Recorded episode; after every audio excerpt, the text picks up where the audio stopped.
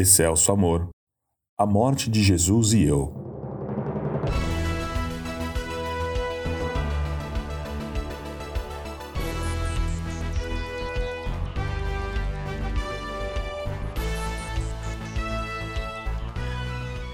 Nesta semana, estamos conversando com a nossa equipe sobre a Páscoa. No primeiro episódio, falamos sobre o significado da Páscoa e no último, sobre a vida de Jesus dos 12 aos 30 anos. O ministério de Jesus durou três anos, até a sua morte e ressurreição. Sua morte foi em obediência ao Pai, por amor a nós. É até difícil de entender, não é?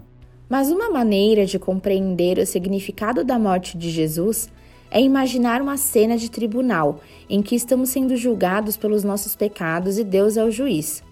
Nossos pecados contra Deus são crimes capitais. O próprio Deus é o nosso juiz, e de acordo com a lei divina, nossos crimes merecem a pena de morte. A morte, em um sentido espiritual, significa a separação eterna de Deus, um tormento sem fim. Portanto, este é um julgamento muito sério. Ao derramar seu sangue na cruz, Jesus tomou o castigo que nós merecíamos e nos ofereceu a sua justiça. Quando nós confiamos Cristo para a nossa salvação, essencialmente estamos fazendo uma permuta. Pela fé, nós trocamos o nosso pecado e a respectiva pena de morte pela justiça e pela vida. Em termos teológicos, isso é chamado de expiação substitutiva. Cristo morreu na cruz como nosso substituto. Sem ele, sofreríamos a pena de morte para os nossos próprios pecados. Aqui estão alguns versículos que explicam este conceito. Deus tornou pecado por nós aquele que não tinha pecado, para que nele nos tornássemos justiça de Deus. 2 Coríntios 5:21. Quando insultado, não revidava. Quando sofria, não fazia ameaças, mas entregava-se àquele que julga com justiça. Ele mesmo levou em seu corpo os nossos pecados sobre o madeiro, a fim de que morrêssemos para os nossos pecados e vivêssemos para a justiça. Por suas feridas vocês foram curados. 1 Pedro 2, 23 a 24. Tem também os versos 4 e 5 do capítulo 53 de Isaías. Certamente ele tomou sobre si as nossas enfermidades e sobre si levou as nossas doenças. Contudo, nós o consideramos castigado por Deus, por Deus atingido e afligido. Mas ele foi traspassado por causa das nossas transgressões, foi esmagado por causa de nossas iniquidades. O castigo que nos trouxe paz estava sobre ele, e pelas suas feridas fomos curados. O escritor de Hebreus coloca dessa forma: De fato, segundo a lei, Quase todas as coisas são purificadas com sangue, e sem derramamento de sangue não há perdão. Hebreus 9, 22. Ou seja, para Deus perdoar os nossos pecados, sua justiça teve que ser feita, e isso exigia o derramamento de sangue. Derramar sangue parece tão bárbaro. Isso é realmente necessário? Porque Deus não simplesmente nos perdoa? Porque Deus é santo, então ele tem que julgar o pecado.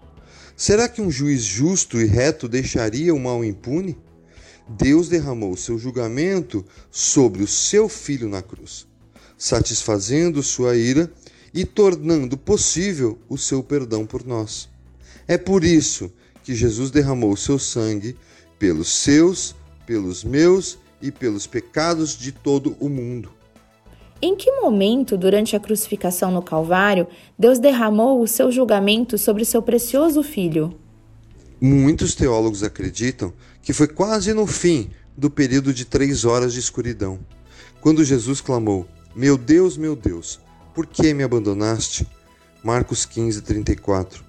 Ao tomar sobre si os pecados do mundo, Jesus se retirou da santa presença de Deus. E Deus, por sua vez, retirou-se do seu filho. Foi uma separação temporária, mas insuportável.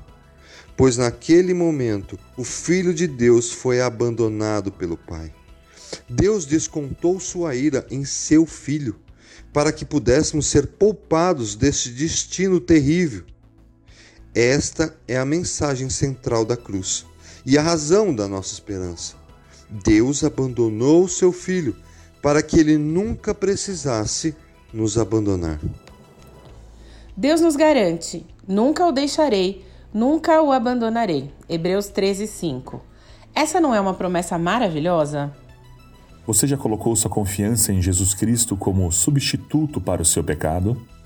Você acredita que Jesus morreu por você a fim de dar-lhe a vida eterna e que ele ressuscitou dos mortos, vitorioso sobre o pecado? Se você ainda não entregou a sua vida a Cristo, nós encorajamos você a receber Jesus como Senhor e Salvador da sua vida agora. Você pode expressar o seu desejo em uma oração como esta: Senhor Jesus, eu sei que eu sou pecador. Eu creio que o Senhor morreu pelos meus pecados e ressuscitou. Eu confio em Ti como meu Salvador.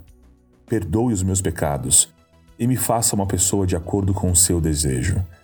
Eu reconheço o Senhor como Senhor e Salvador da minha vida. Obrigado pelo dom da vida eterna. Amém.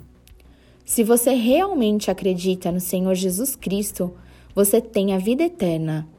Você pode descansar nesta verdade o apóstolo João escreveu, e este é o testemunho.